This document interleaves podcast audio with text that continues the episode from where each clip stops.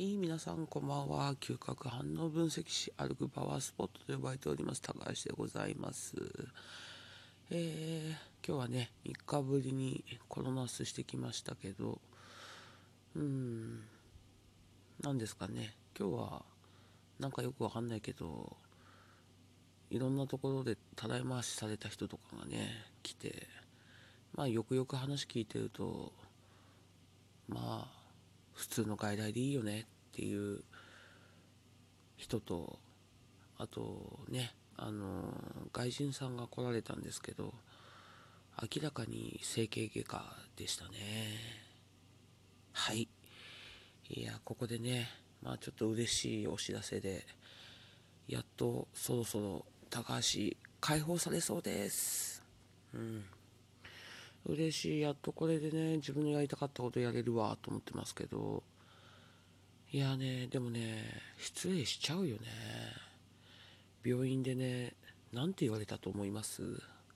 患者が減ってきてるのに無駄な人件費を払い続けるのはどうかと思ってるみたいな。無駄って言われましたよ。無駄な人件費ですよ。いやーね解放されるのは嬉しいですけど腹が立ちましたよめちゃくちゃ。何なのって感じ。無駄って何ですか？無駄ってっていうね。そうですよ。ここで喋ったっけな？危険手当だってたった50円だし。もうね若干ムカつきましたよ。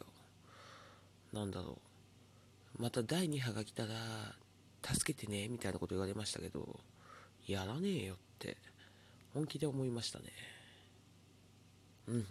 というわけでこのコロナスとしてのねつぶやきもあと何回になるんだろうかっていう感じですけどまあちょっとねでもラジオの方は継続していこうと思ってますんでちょっとなんだろうコロナスとしてはあと何回かで最終回を迎えるかと思いますのでねあのこんなラジオをずっと聞いてくださってる方もいるのかな？